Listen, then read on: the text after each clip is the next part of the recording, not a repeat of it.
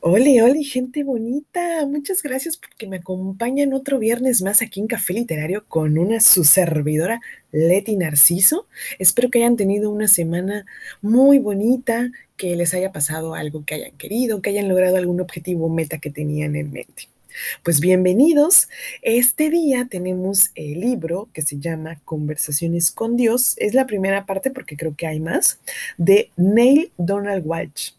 Bueno, pero antes de irnos directo al libro, quiero hacer unas, em, unas pequeñas observaciones. Bueno, en primera, eh, yo personalmente no ejerzo ninguna religión, por lo tanto no voy a hablar de ninguna religión en específico. Segundo, eh, para mí creo que la palabra Dios eh, puede adquirir diferentes formas o diferentes energías dependiendo de la persona, lo que para ella sea.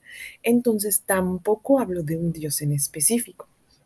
Y nada más para aclarar, como el punto 3, el libro sí tiene capítulos, pero hoy por primera ocasión no elegí un capítulo en específico, sino ciertas preguntas que a mí en lo personal me gustaría mucho hacerle a una eh, pues entidad con este rango, llamémoslo algo así como celestial.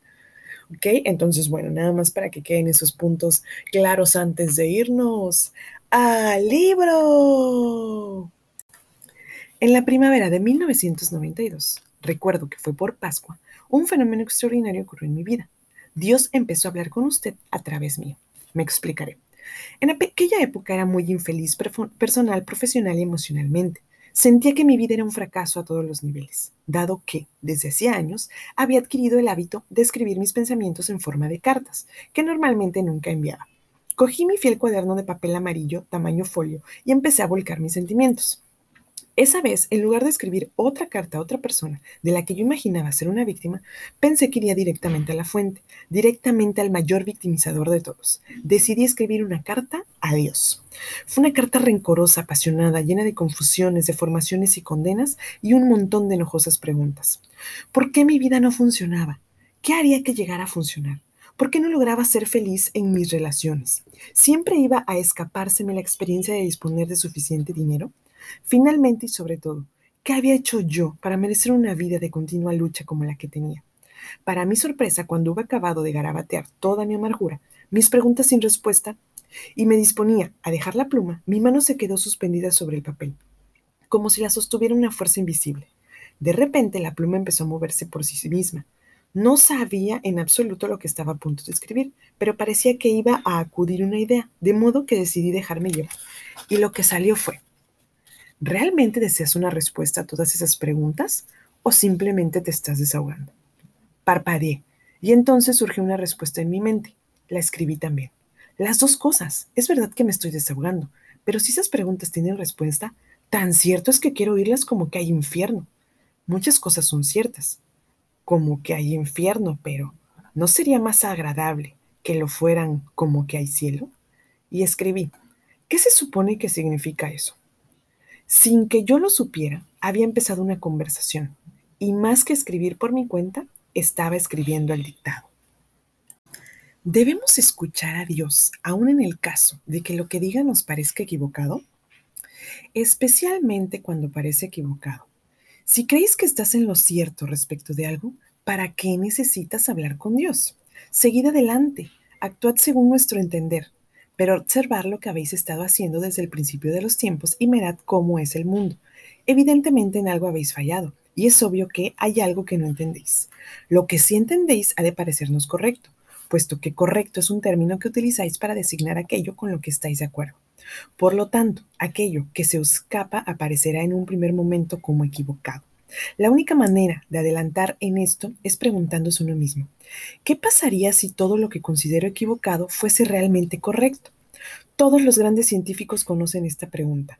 Lo que hace el científico no es simplemente trabajar. El científico cuestiona todos los presuntos y prejuicios.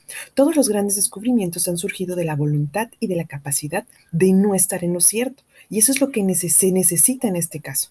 No podéis conocer a Dios hasta que hayáis dejado de deciros a vosotros mismos que ya conocéis a Dios. No podéis escuchar a Dios hasta que dejáis de pensar que ya habéis escuchado a Dios. No puedo deciros mi verdad hasta que vosotros dejáis de decirme las vuestras. Pero mi verdad acerca de Dios procede de ti. ¿Quién lo ha dicho? Otros. ¿Qué otros? Predicadores, vicarios, rabinos, sacerdotes, libros, la Biblia, por amor de Dios. Esas no son fuentes autorizadas. ¿No lo son? ¿No? Entonces, ¿qué hay que sí lo sea? Escucha tus sentimientos, escucha tus pensamientos más elevados, escucha tu experiencia. Cada vez que una de estas tres cosas difiera de la que te hayan dicho tus maestros o has leído en los libros, olvida las palabras. Las palabras constituyen el vehículo de verdad menos fiable. ¿Qué es el infierno? Es la experiencia del peor resultado posible de vuestras elecciones, decisiones y creaciones. Es la consecuencia natural de cualquier pensamiento que me niegue o niegue quiénes sois en relación a mí. Es el dolor que sufrís a causa de un pensamiento equivocado. Pero el término pensamiento equivocado tampoco es apropiado, ya que no existe nada que sea equivocado. El infierno es lo opuesto a la alegría, es la insatisfacción, es saber quiénes y qué sois y fracasar a la hora de experimentarlo. Es ser menos, eso es el infierno, y no hay ninguno mayor para vuestra alma. Pero el infierno no existe como ese lugar que habéis imaginado, donde os quemáis en un fuego eterno o como una forma de tormento perpetuo. ¿Qué podría pretender yo con eso? Incluso si yo sostuviera la idea extraordinariamente malvada de que os habéis merecido el cielo, ¿por qué habrías de tener la necesidad de buscar algún tipo de venganza o castigo por vuestra falta?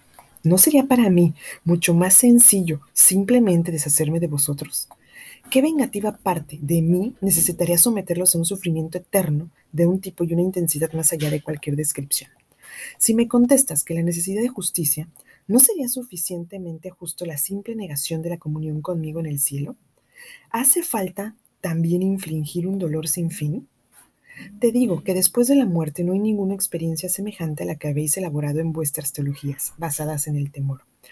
Pero si existe la experiencia del alma tan feliz, tan incompleta, tan inferior a todo, tan separada de la inmensa alegría de Dios, que para vuestra alma eso sería el infierno. Pero deja que te diga que yo no os envío ahí, ni tampoco soy la causa de que, estés, de que esa experiencia os aflija. Soy vosotros, vosotros mismos quienes creéis esa experiencia, cada vez y en cada ocasión que alejáis vuestro yo de vuestro pensamiento más alto sobre vosotros. Soy vosotros, vosotros mismos quienes creéis la experiencia, cada vez que rechazáis a vuestro yo, cada vez que negáis quiénes y qué sois realmente. Pero ni siquiera esta experiencia es eterna. No puede serlo puesto que no forma parte de mi plan que permanezcáis separados de mí para siempre. En realidad, una cosa así es una imposibilidad. Para que algo así suceda, no solo vosotros habréis de negar quiénes sois, también habría de hacerlo yo, y eso no lo haré nunca. Y mientras uno de nosotros mantenga la verdad cerca de vosotros, dicha verdad prevalecerá finalmente. Entonces, ¿no tengo que cumplir los diez mandamientos para ir al cielo? No existe ese ir al cielo ni nada semejante. Solo existe una certeza de que estás allí. Solo existe una aceptación, un conocimiento, no un trabajo o un esfuerzo para merecerlo. No puedes ir a un sitio si ya estás en él. Para hacerlo tendrías que abandonar el sitio donde estás y eso frustraría todo el propósito del viaje. La ironía es que la mayoría de las personas creen que deben abandonar el sitio donde están para alcanzar el lugar a donde quieren ir. Así abandonan el cielo con el fin de alcanzar el cielo, cosa que hacen pasando por el infierno.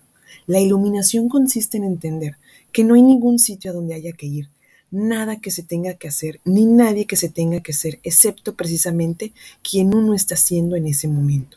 Estáis haciendo un viaje a ninguna parte. El cielo, como lo llamáis, no está en ninguna parte, y de estarlo está aquí y ahora. ¿Es bueno el sexo? Vamos, ¿cuál es el meollo de esta experiencia humana? ¿El objetivo del sexo es puramente la procreación, como afirman algunas religiones? ¿Es cierto que la santidad y la iluminación se obtienen mediante la negación o transmutación de la energía sexual?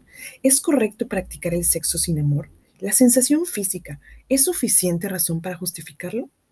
Claro que el sexo es bueno. Una vez más, sí. Yo no quisiera que, que jugaráis a determinados juegos, no os habréis dado los juguetes. ¿Acaso les das tú a tus hijos cosas con las que no quieres que jueguen? Juega con el sexo, juega. Es una maravillosa diversión, vaya. Si hablamos estrictamente de experiencias físicas, es precisamente la mayor diversión que podéis tener con vuestro cuerpo. Pero, por el amor de Dios, no destruyas la inocencia sexual, ni el placer y la pureza de la diversión, la alegría, haciendo un mal uso del sexo. No lo utilices como un instrumento de poder o como un propósito oculto para la gratificación del próximo ego o para ejercer la dominación. Para cualquier propósito distinto de la más pura alegría y el más elevado éxtasis dado y compartido, que es el amor, y el amor recreado, que es nuestra vida. ¿Acaso no he elegido una deliciosa manera de que os multipliquéis? Respecto a la negación, ya hemos hablado antes de ella. Nunca se ha alcanzado nada sagrado a través de la negación. Sin embargo, los deseos cambian a medida que se vislumbran realidades cada vez mayores. Por lo tanto, no resulta inusual que determinadas personas simplemente deseen menos o ninguna actividad sexual, o por lo mismo reduzcan algunas de las actividades del cuerpo. Para algunas las actividades del alma pasan a un primer plano y se consideran con mucho las más placenteras. La moraleja sería, cada uno a lo suyo y sin juzgar a los demás. La respuesta a la última parte de tu pregunta sería, no necesitas tener una razón para nada, simplemente sé la causa, sé la causa de tu experiencia. Recuerda que la experiencia produce el concepto de yo, el concepto produce creación y la creación produce experiencia. ¿Quieres experimentarte a ti mismo como una persona que practica el sexo sin amor? Adelante, lo harás en tanto no quieras otra cosa. Y lo único que hará que puede hacer que abandones esta conducta o cualquiera es que en ti surja un nuevo pensamiento acerca de quién eres. Es así de sencillo y así de complejo. ¿Por qué hiciste del sexo una experiencia humana tan buena, tan impresionante y tan poderosa? Si todo lo que debemos hacer es apartarnos de todo lo posible. ¿Qué pasa? En ese sentido, ¿por qué todas las cosas divertidas engordan? ¿Están prohibidas o son pecado? Con lo que acabo de decir he contestado también a la última parte de esta pregunta todas las cosas divertidas no engordan, están prohibidas o son pecado. No obstante, vuestra vida constituye un interesante ejercicio a la hora de definir qué es o no divertido. Para algunos, divertido se refiere a sensaciones del cuerpo. Para otros, divertido puede ser algo completamente distinto. Todo depende de quién pienses que eres y qué estás haciendo. Hay mucho más que decir acerca del sexo de lo que hemos dicho aquí, pero nada más importante que esto. El sexo es alegría y muchos de vosotros habéis hecho del sexo algo totalmente diferente. Sí, el sexo también es santo, pero la alegría y la santidad son compatibles, en realidad son la misma cosa, y muchos de vosotros pensáis que no lo son. Vuestras actitudes con el sexo, ante el sexo constituyen un microcosmos de vuestras actitudes ante la vida, la vida debería ser alegría, celebración y se ha convertido en una experiencia de no tener nunca bastante, de temor, ansiedad, envidia, rabia y tragedia. Y lo mismo puede decirse respecto al sexo. Habéis reprimido el sexo igual que habéis reprimido la vida, en lugar de verlo como la plena expresión del yo, como entrega y alegría. Habéis deshonrado el sexo como habéis deshonrado la vida, calificándolo de malo y de cruel, en lugar de verlo como el más alto don y el mayor placer. Antes de que protestes y me digas que no habéis deshonrado la vida, fíjate en vuestras actitudes colectivas respecto a ella. Cuatro de cada cinco personas en todo el mundo consideran la vida como una desgracia, una tribulación, un periodo de prueba, una deuda kármica que se debe pagar, una escuela donde hay que aprender duras lecciones y en general una experiencia que se debe soportar mientras espera la verdadera alegría, la que viene después de la muerte es deshonrar la vida de que tantos de vosotros penséis de ese modo. Resulta pues poco sorprendente que hagáis extensiva esta deshonra al propio acto que crea la vida. La energía, la energía que subyace al sexo es la misma energía que subyace a la vida. ¿Qué es la vida?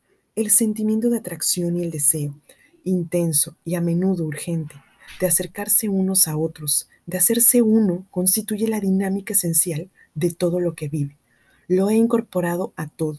Es innato, inherente, interno a todo lo que es. Los códigos morales, las constricciones religiosas, los tabús sociales y las convicciones emocionales que habéis establecido en torno al sexo y que, por cierto, también en torno al amor y todo lo relativo a la vida, han hecho que para nosotros resulta prácticamente imposible celebrar vuestro ser. Desde el principio de los tiempos, todo hombre ha deseado siempre amar y ser amado y desde el principio de los tiempos el hombre ha hecho todo lo que estaba en su mano para que eso resultara imposible. El sexo constituye una extraordinaria expresión de amor, de amor a otro, de amor a sí mismo, de amor a la vida. Deberías pues amarlo y lo hacéis, pero no podéis decirle a nadie que lo hacéis, no, no atrevéis a demostrar cuánto lo amáis, pues os llamarían pervertidos. Sin embargo, es esta idea la que constituye una perversión. En nuestro próximo libro consideraremos el sexo con mucho mayor detalle, exploraremos con más detenimiento su dinámica, puesto que se trata de una experiencia y de una cuestión con implicaciones dramáticas a escala global. Por ahora, y en tu caso, simplemente debes saber esto. Yo o no os he dado nada que sea deshonroso, y menos vuestro propio cuerpo y sus funciones. No hay ninguna necesidad de ocultar vuestro cuerpo ni sus funciones, ni vuestro amor a ella y a los demás. Vuestros programas de televisión no tienen ningún problema en mostrar la violencia desnuda, pero en cambio nos atreven a mostrar el amor desnudo. Toda vuestra sociedad refleja esta escala de valores. ¿Hay seres vivos en otros planetas? ¿O ¿Nos han visitado? ¿Nos están observando? ¿Veremos alguna evidencia irrefutable e indiscutible de vida extraterrestre durante nuestra vida? ¿Cada forma de vida tiene su propio Dios? ¿Y tú eres el Dios de todas ellas? Sí a la primera parte, sí a la segunda, sí a la tercera. No puedo contestar a la cuarta, puesto que yo requeriría que yo predijera el futuro, y eso es algo que no voy a hacer. No obstante, hablaremos mucho más acerca de esto llamado el futuro en el libro 2 y hablaremos de la vida extraterrestre y de la naturaleza de Dios en el libro 3. Y bueno, gente bonita, hasta aquí las preguntas que seleccioné del libro Conversaciones con Dios. Bueno, espero que hayan quedado así tan como con ese sentimiento de impacto como yo. Obviamente, a ver, esto es un libro, o sea, es una historia inventada de alguien que pues nos dice que él recibe un tipo dictado de Dios cuando empieza a hacer preguntas en papel. Pero creo que muchas de esas preguntas nosotros no las hemos hecho en algún momento de nuestras vidas. Y probablemente esto sea lo que queremos escuchar o, lo, más, em, lo más lógico que, que nos pudieron haber eh, contestado. Por ejemplo, ¿el sexo es malo? No, no es malo y no tiene por qué ser malo. Es malo si lo utilizamos para cosas malas, obviamente. Eh, lo que dicen, eh, por ejemplo, los libros sagrados de las religiones, los padres, los sacerdotes, es cierto. No necesariamente. Esos libros no los escribió eh, Dios, si le ponemos un nombre. Lo escribieron personas, hombres como nosotros, y pueden ser libros como cualquiera, como cualquier otro, con historias completamente sacadas de la imaginación o tal vez basadas en hechos reales, pero también aumentándole cosas. Eh, nos vamos al cielo, hay un cielo, hay un infierno. No sabemos qué pasó antes o qué va a pasar después. Hay que estar aquí, el aquí y el ahora. El infierno probablemente nosotros nos lo, creamos con nuestras acciones, con nuestros pensamientos. Hay que ser eh, nosotros mismos, como nos dice, sé tú y, ah, trata de no, no, no, más bien no trates y no perjudiques a las demás personas. Sé tú, sé feliz tú y no te metes con los demás. Como dice también en una parte, si te gusta el sexo está bien, si no te gusta está bien. Cada quien sus decisiones y cada quien sus responsabilidades. Nada más, no nos molestemos entre nosotros mismos. Y bueno, eh, eh, reitero, no estamos hablando de ninguna religión en específica, de ningún Dios en específico. ¿ok? Nada más para que quede claro, cada quien puede, es libre de creer, no creer, de tener un nombre, no pertenecer a una religión o no. Espero que hayan disfrutado el libro. Por lo que ven, hay obviamente el libro 2 y 3, que pues por ahora no vamos a, a leer, tal vez más adelante, dependiendo de, de cómo evolucione esto, ¿verdad? Pero les agradezco mucho que hayan estado aquí. Si ustedes tienen eh, la intención de leerlos, adelante, nos pueden este, compartir sus, sus experiencias. También pásense ahí al Instagram, es café-literario B612, regálenme un follow, like, subimos eh, imágenes alusivas a los capítulos también todos los viernes. Así que bueno, cuídense mucho, les mando muchos besos, muchos abrazos, descansen, sean felices, todos Besos. Mm, bye.